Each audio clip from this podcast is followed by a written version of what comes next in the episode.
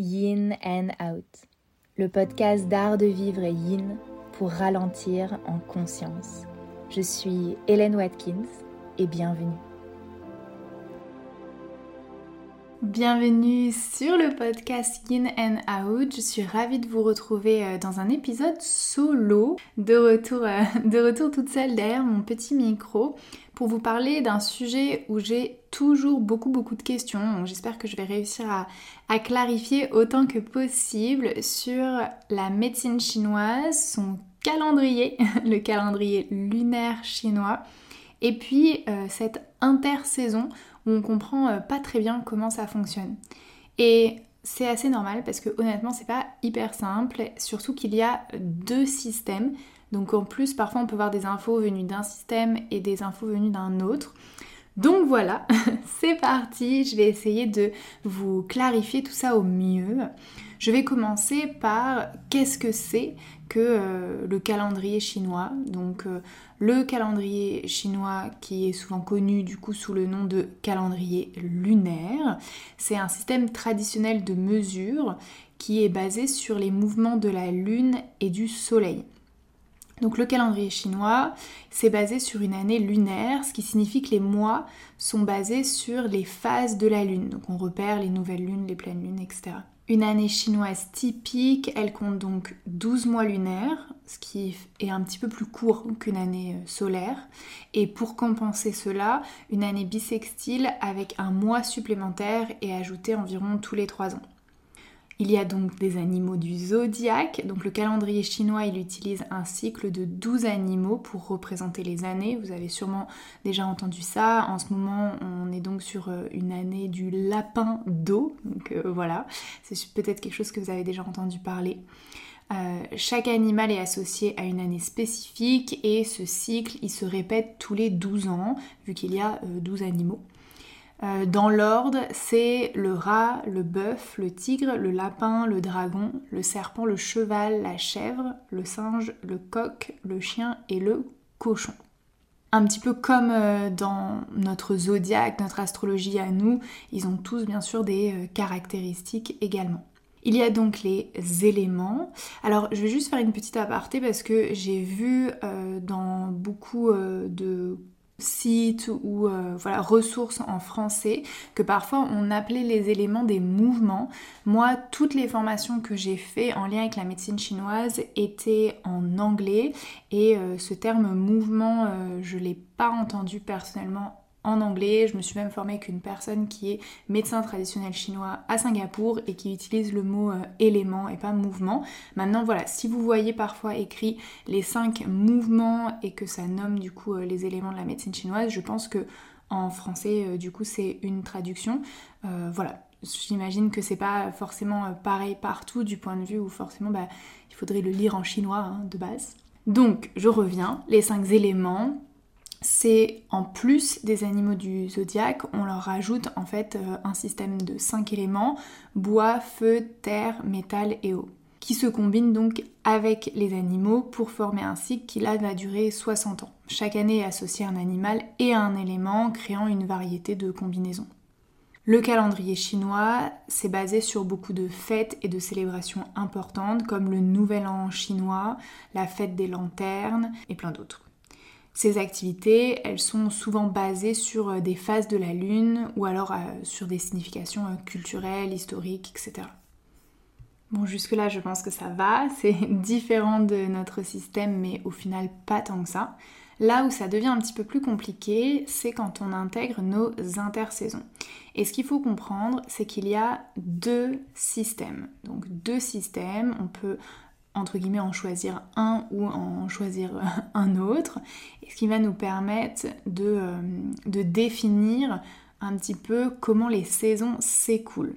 Donc, il y a un système qui va mettre l'intersaison entre l'été et l'automne, rendant cette intersaison comme un été indien. Donc parfois on voit intersaison slash été indien ou été indien. Et il y a un autre système qui va euh, diviser nos 5 saisons en 15 en fait et euh, rajouter du coup l'intersaison entre chaque saison. Le dernier que je viens de citer, c'est le système plus traditionnel, mais je vais vous expliquer pourquoi c'est pas forcément toujours le mieux à choisir, donc pourquoi les deux peuvent être intéressants et comment vous pouvez peut-être définir si vous faites des cours de yoga euh, basés sur la médecine chinoise et sur les saisons, comment vous pouvez bah, choisir euh, tout simplement ce qui va être le plus pertinent pour vous. Parlons d'abord du système donc plus traditionnel, du système un petit peu plus compliqué aussi. Donc dans ce système, chaque saison est subdivisée en trois parties. On va avoir par exemple au printemps euh, le pré-printemps, le milieu du printemps, la fin du printemps. On a pareil euh, été, pré-été, milieu de l'été, fin de l'été, pré-automne, milieu de l'automne, fin de l'automne, etc. Donc au lieu de cinq saisons, on a euh, ces petites divisions ici, ce qui donne un total de 15 saisons.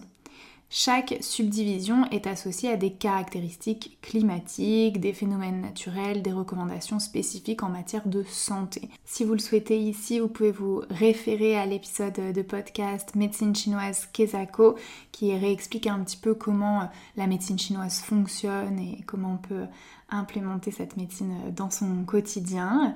Mais du coup ici, on va forcément ajuster toutes ces recommandations de médecine chinoise en fonction des périodes de l'année.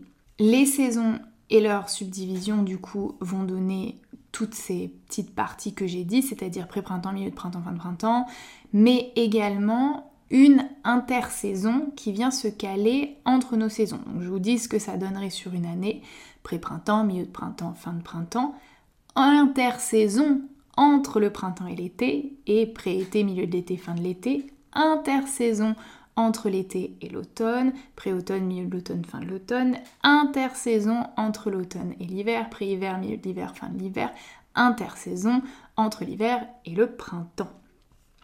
Chaque intersaison est considérée comme une période de transition majeure. On dit que c'est un moment où l'équilibre yin-yang essaye de se restaurer.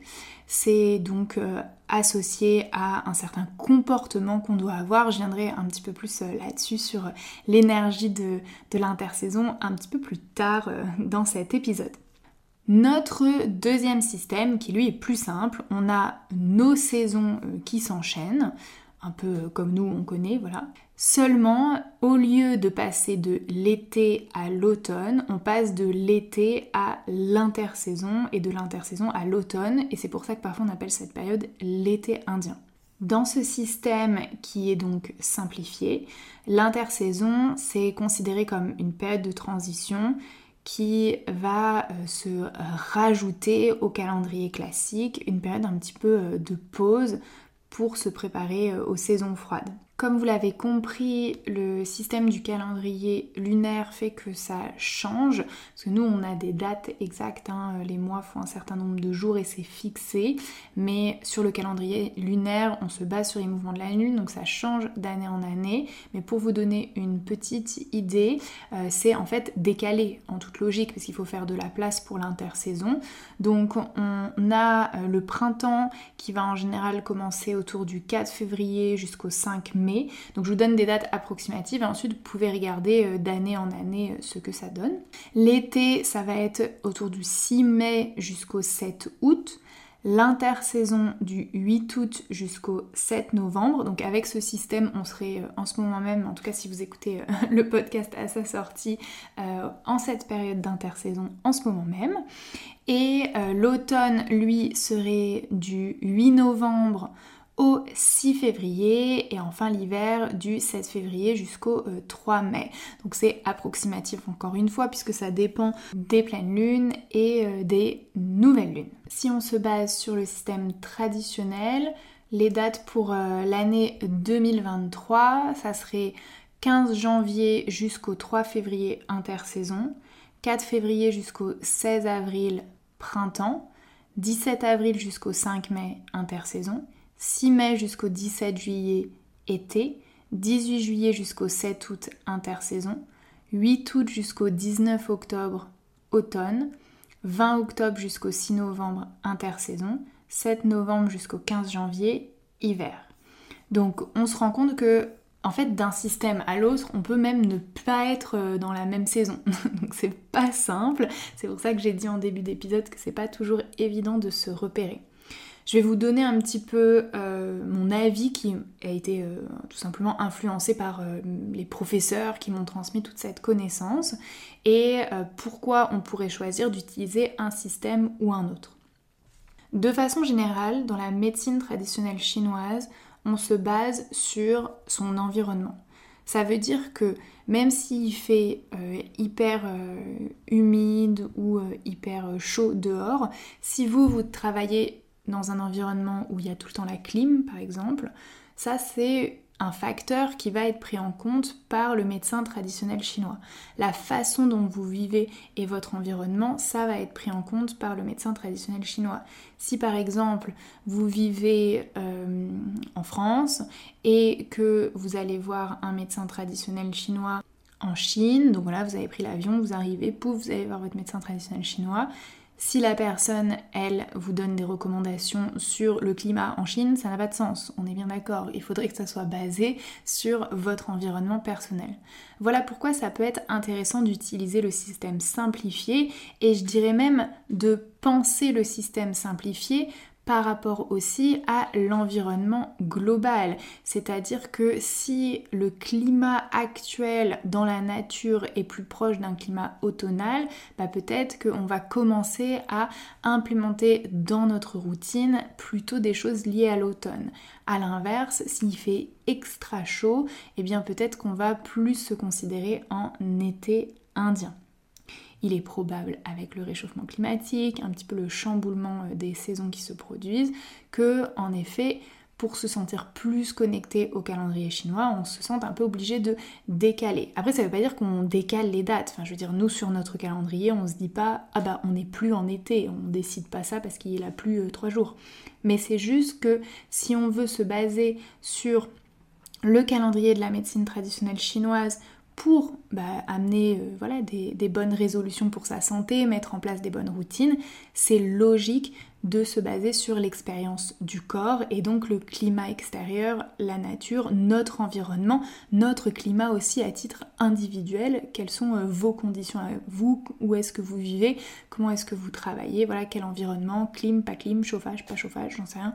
Toutes les choses qui peuvent euh, faire que vous risquez potentiellement avoir euh, certaines maladies.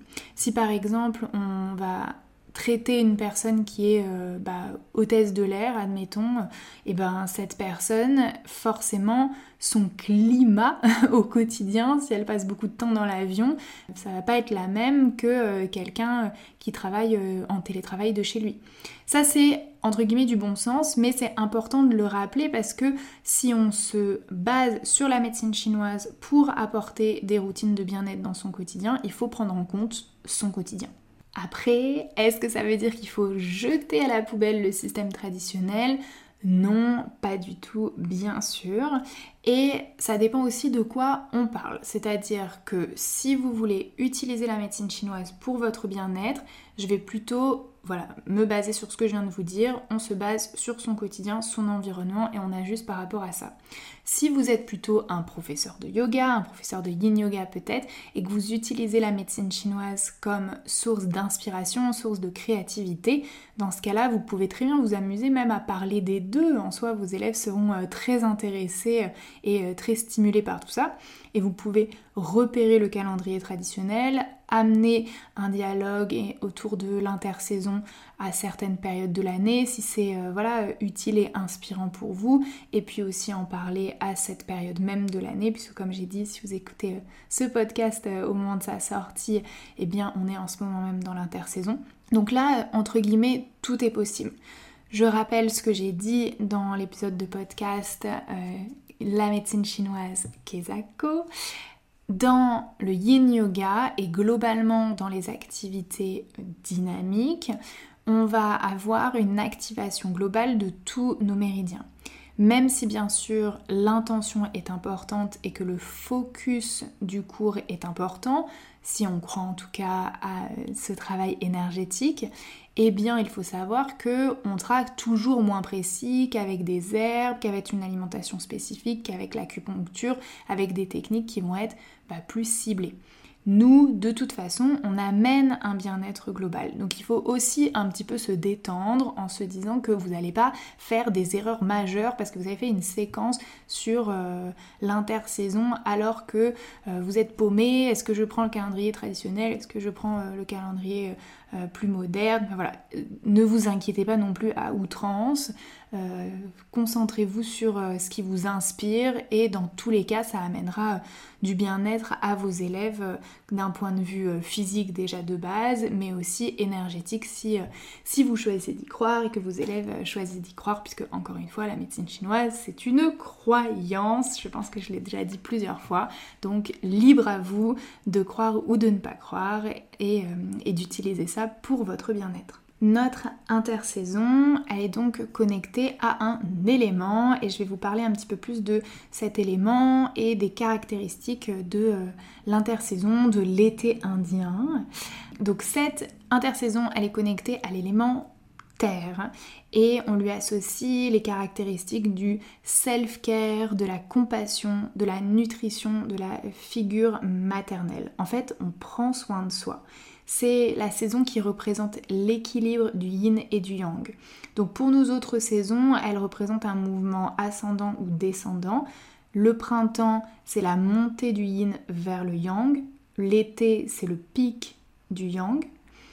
L'automne, c'est la descente du yang vers le yin. L'hiver, c'est le pic du yin. Et donc notre cinquième saison, c'est l'équilibre, l'harmonie.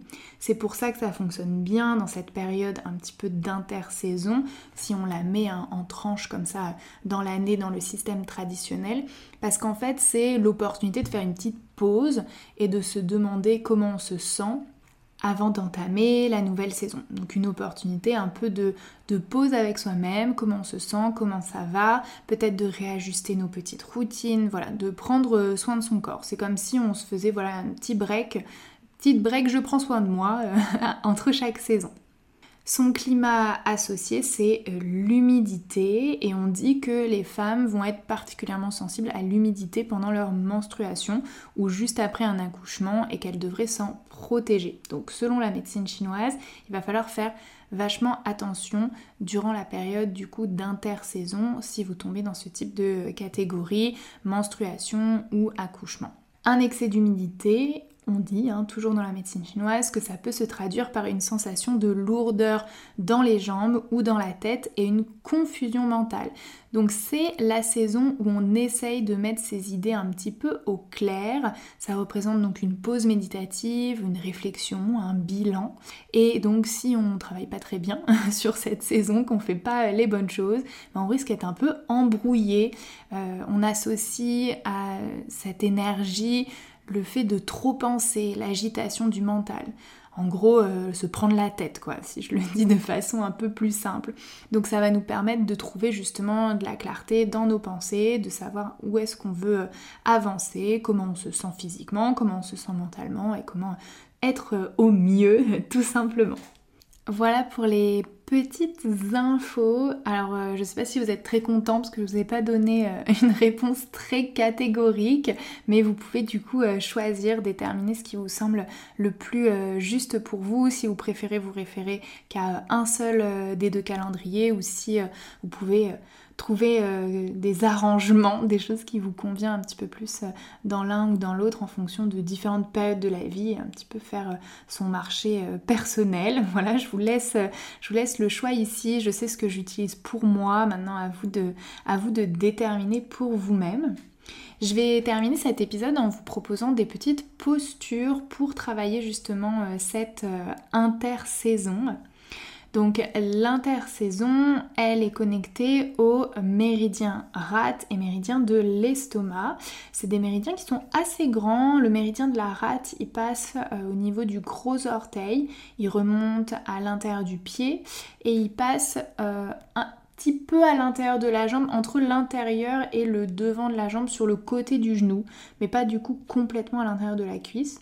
Il remonte au niveau des fléchisseurs de hanches, il passe sur les côtés euh, des abdominaux par les côtes, par la poitrine et il arrive jusqu'au niveau de l'aisselle. Le méridien de l'estomac, quant à lui, donc aussi très grand, euh, il va donc être connecté au deuxième doigt de pied. Donc euh, voilà, on, démarre sur les pieds. Il passe par le devant du pied, au niveau donc de la cheville. Il remonte le long du tibia, du genou, euh, de la cuisse et donc toujours sur le devant du corps. Les fléchisseurs de hanche, pareil. Il traverse vraiment bien au niveau du ventre, cette fois-ci en plein milieu, sur les côtés du nombril. Souvenez-vous que vous avez toujours des méridiens qui circulent à droite et à gauche du corps, hein, c'est en miroir.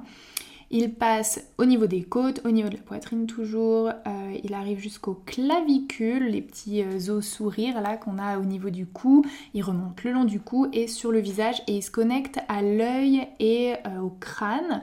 Il passe aussi par la zone des tempes. On va souvent dire que quand on a la migraine, ça va être un bon méridien à travailler, puisque du coup c'est connecté à cet espace, donc ça va permettre de libérer des blocages potentiellement liés lié à ce méridien qui pourrait donc nous donner euh, la migraine. Donc voilà, n'hésitez pas aussi à travailler euh, les petites postures que je vais vous proposer pour, euh, pour cette raison. Donc comme nos méridiens ils voyagent par le devant du corps, bah, c'est cette zone qu'on va vouloir étirer, activer, stimuler pour faire circuler l'énergie dans cet espace. Les postures que je vous suggère, c'est la posture de la selle ou de la demi-selle. Je vous propose également la posture du dragon, un petit peu euh, toutes ces variations, ça sera bien, ce qui va bien étirer la zone des fléchisseurs de hanche.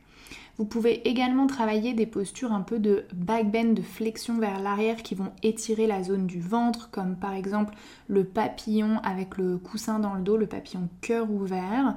Ça va permettre d'étirer l'avant du corps et donc euh, d'activer cet espace. On pourrait aussi travailler en compression, en serrant donc euh, une partie du corps sur une autre, avec par exemple la torsion aux racines entortillées quand on enroule les jambes l'une sur l'autre. Ça va venir activer euh, ces points puisque les jambes sont du coup entortillées l'une au-dessus de l'autre. Ça va nous permettre toujours d'activer la circulation sanguine dans cet espace et donc d'activer nos méridiens. Dans la médecine traditionnelle chinoise, il y a donc cette idée que c'est dans le sang que circule le qi, l'énergie euh, vitale du corps, le souffle du corps. Et donc on a besoin toujours de temps de repos entre les postures. Le rebond, c'est vraiment là où la magie se passe. Donc n'oubliez pas vos euh, petits rebonds. Si vous avez besoin euh, d'être guidé, N'hésitez pas à aller euh, sur mon Instagram où j'ai plein de ressources visuelles, plein de petites vidéos, voilà, même si vous voulez juste pratiquer une ou deux postures, honnêtement, il y aura de quoi faire. Et vous y trouverez aussi des pratiques entre 45 minutes et 1 heure que j'avais fait en live sur Instagram et qui sont euh, sauvegardés euh, dans, mes, vidéos, dans les réels je crois. Euh, donc voilà, n'hésitez pas à aller y faire un petit tour si vous avez envie de pratiquer. C'est sur Insta, c'est gratuit, hein, c'est en accès à tout le monde, donc il n'y a, pas, a pas de problème là-dessus. J'espère que cet épisode vous a plu et qu'il a mis un petit peu de clarté dans des concepts qui sont pas hyper simple. J'aborderai dans un autre épisode les aspects un peu plus énergétiques de euh, l'élémentaire, puisque j'ai pas encore fait euh, d'épisode sur le sujet. Il y a euh, des épisodes déjà sur la médecine chinoise sur différents éléments, l'élément eau, l'élément feu que vous pouvez retrouver dans les épisodes précédents. Donc n'hésitez pas à aller les écouter. Et je vous dis à très bientôt Merci d'avoir écouté cet épisode. S'il t'a plu, tu peux partager ton avis sur ton application d'écoute préférée et je te dis à très vite pour un nouvel épisode de Yin and Out.